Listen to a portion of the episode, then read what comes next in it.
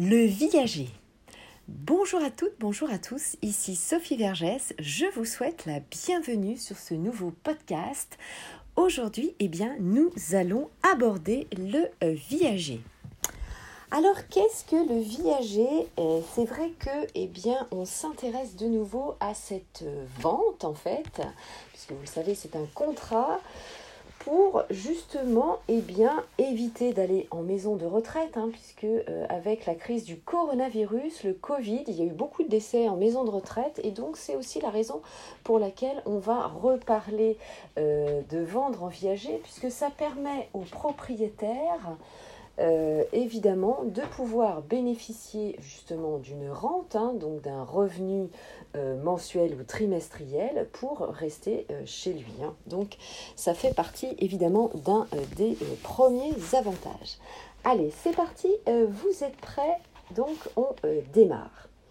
Alors, pour rappeler le contexte, la vente en viager est une modalité particulière justement de vente d'un bien immobilier. Hein avec l'aléa, c'est un aléa évidemment, c'est une condition euh, fondamentale euh, du viager, c'est évidemment le euh, décès du propriétaire. Alors il faut savoir évidemment euh, que en tant qu'investisseur, en tant qu'acquéreur, eh bien, il y a une incidence psychologique pour vous qu'il va falloir évidemment prendre en compte, tenir compte, hein, euh, puisque eh bien, on va spéculer entre guillemets sur le euh, décès proche ou que l'on espère proche, évidemment du propriétaire. Donc psychologiquement, évidemment, dans votre esprit, ça a évidemment une tenure particulière. Hein. Donc il faut évidemment euh, ne pas négliger euh, aussi ce point. Alors, euh, je vais vous présenter évidemment en différents points comment va se passer en trois points. On va aborder en trois points cette vente viagère. Allez, c'est parti, nous y allons. Alors, comme je vous le disais en préambule, le viager consiste à acquérir un bien immobilier en versant un premier capital, ce que l'on appelle en fait le bouquet. Alors, en règle générale, le bouquet, on l'évalue à un tiers du prix du bien immobilier. Hein. Mettons, vous vendez euh, une maison à 300 000 euros, et eh bien, euh, le bouquet, ça va être 100 000 euros. Il va s'agir euh, d'un apport initial donc qui est euh, limité. Et ce bouquet eh bien c'est la partie du prix que vous allez payer à la signature du euh, contrat.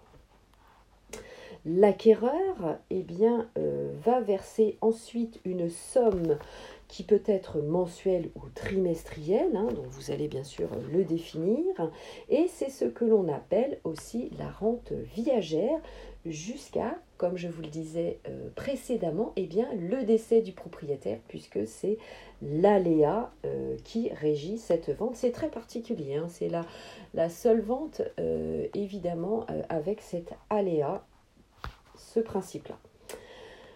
La rente viagère est versée à votre propriétaire vendeur, au vendeur qu'on appelle d'ailleurs un crédit rentier, toute autre personne qui est euh, désignée comme telle.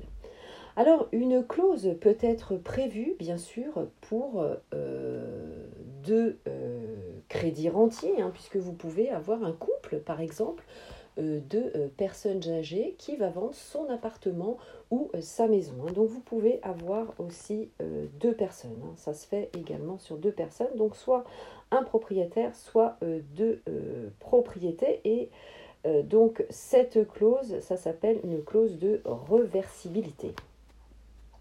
Alors l'acquéreur s'appelle un débit rentier et euh, le propriétaire vendeur ou les propriétaires vendeurs, comme je viens de vous le stipuler précédemment, s'appellent des crédits rentiers. Voilà, donc la vente en effet peut se faire sur une ou euh, deux têtes. Alors il va s'agir pour le vendeur, évidemment, vous en doutez, euh, c'est ce que je vous disais euh, tout au début, eh bien d'avoir un revenu complémentaire jusqu'à son décès. Donc ça le rassure évidemment. Ça, c'est une première chose, puisqu'il va avoir un peu de sous.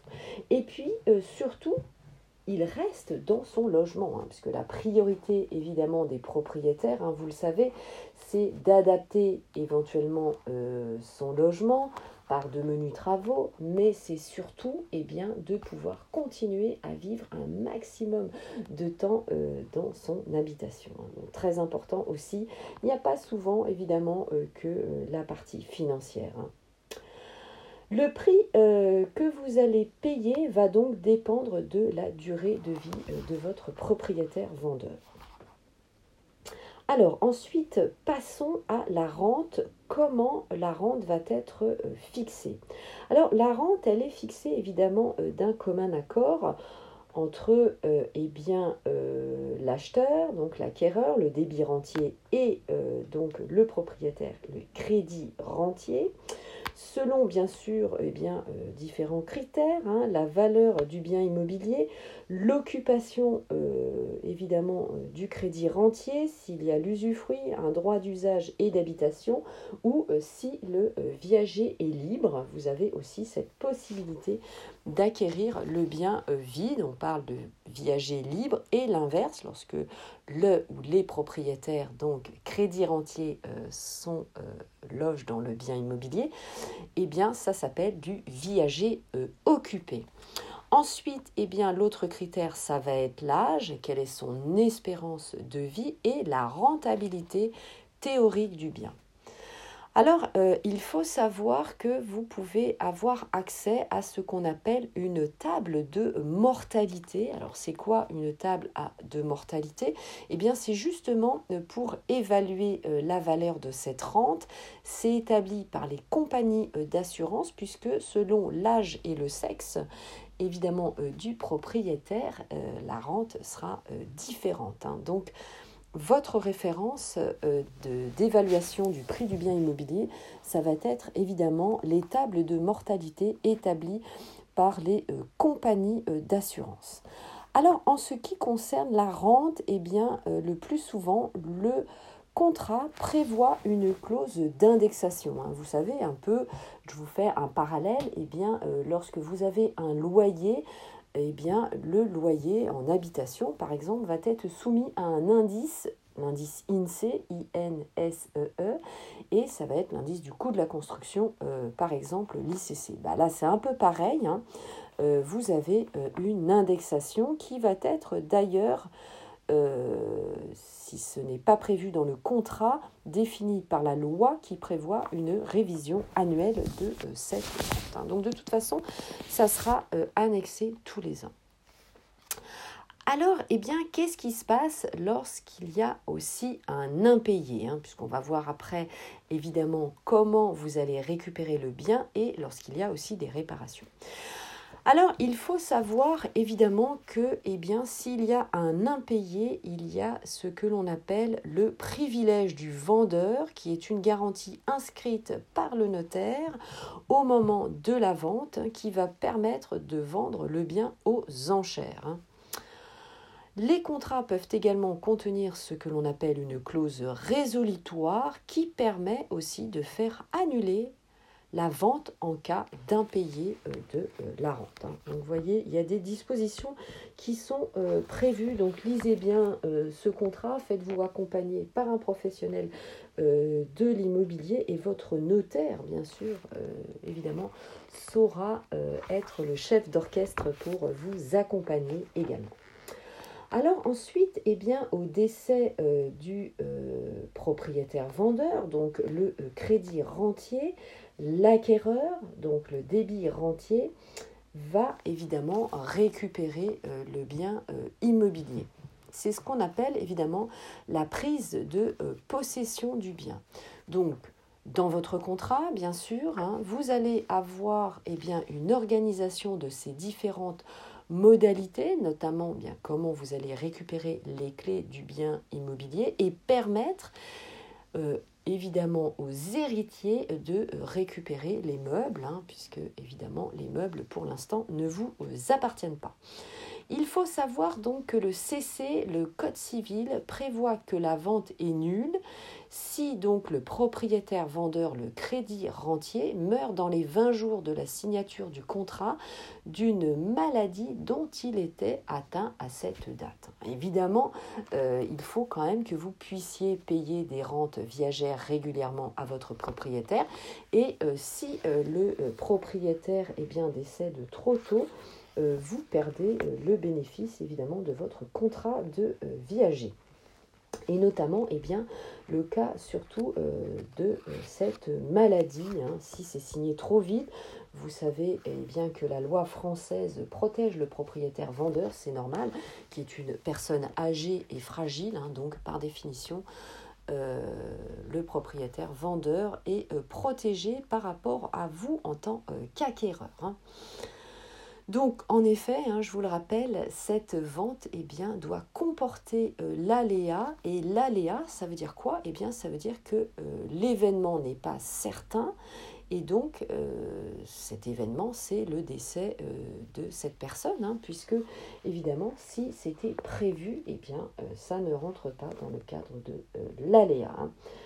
Donc, attention, bien sûr, la vente peut être nulle sous couvert de l'absence d'aléas. Alors, eh bien, euh, s'il n'y a pas euh, ce sujet, eh bien, votre vente va être parfaite et considérée comme parfaite dès la signature de l'acte d'acquisition, toutes les formalités de euh, publicité étant accomplies. Je vous prie de m'excuser. Donc, évidemment, vous allez évidemment gagner du temps. Allez, si il y a euh, des réparations, eh bien comment ça se passe? Et on va voir aussi les différents impôts pendant euh, la durée de votre contrat. Alors deux cas évidemment, soit le bien est vendu libre, hein, c'est ce que je vous le disais, vous pouvez tout à fait acquérir un viager euh, libre, eh bien le débit rentier, donc l'acquéreur va supporter toutes les charges, notamment les impôts fonciers, les travaux relatifs aux biens, puisque évidemment vous êtes propriétaire et que vous en avez la jouissance immédiatement. Hein. Si c'est libre, ça veut dire que vous euh, en avez la jouissance. A contrario, eh bien, si vous signez un viager occupé, le euh, crédit rentier, c'est-à-dire euh, votre propriétaire vendeur, lui va disposer d'un droit d'usage et d'habitation, hein, puisque par définition il va être à l'intérieur, ou évidemment un droit d'usufruit. À ce moment-là, eh bien, c'est bien sûr l'occupant qui va supporter toutes les charges courantes, notamment la taxe d'habitation si euh, il y a euh, cette condition, puisque vous savez que ça a changé, et les dépenses d'entretien du bien immobilier. Hein, c'est normal, il est dedans, donc euh, évidemment, il faut entretenir le bien. en ce qui concerne eh bien, les grosses réparations, euh, ce sera vous, euh, l'acquéreur, donc en tant que débit rentier, c'est l'article 606 du CC du euh, Code civil. Hein. Mais bien sûr, bien sûr, vous avez une flexibilité puisque votre acte peut prévoir une répartition des charges et des travaux entre vous. Donc évidemment, lisez bien et rédigez bien votre contrat. C'est bien sûr votre notaire hein, qui va s'occuper de la rédaction, mais euh, évidemment, parlez-en avec lui.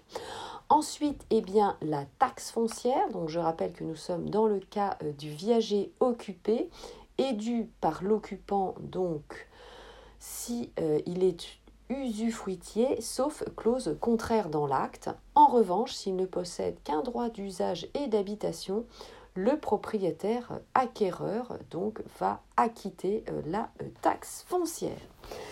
Voilà, et eh bien écoutez, c'était tout pour le sujet du viager. Maintenant, vous savez comment acquérir en viager.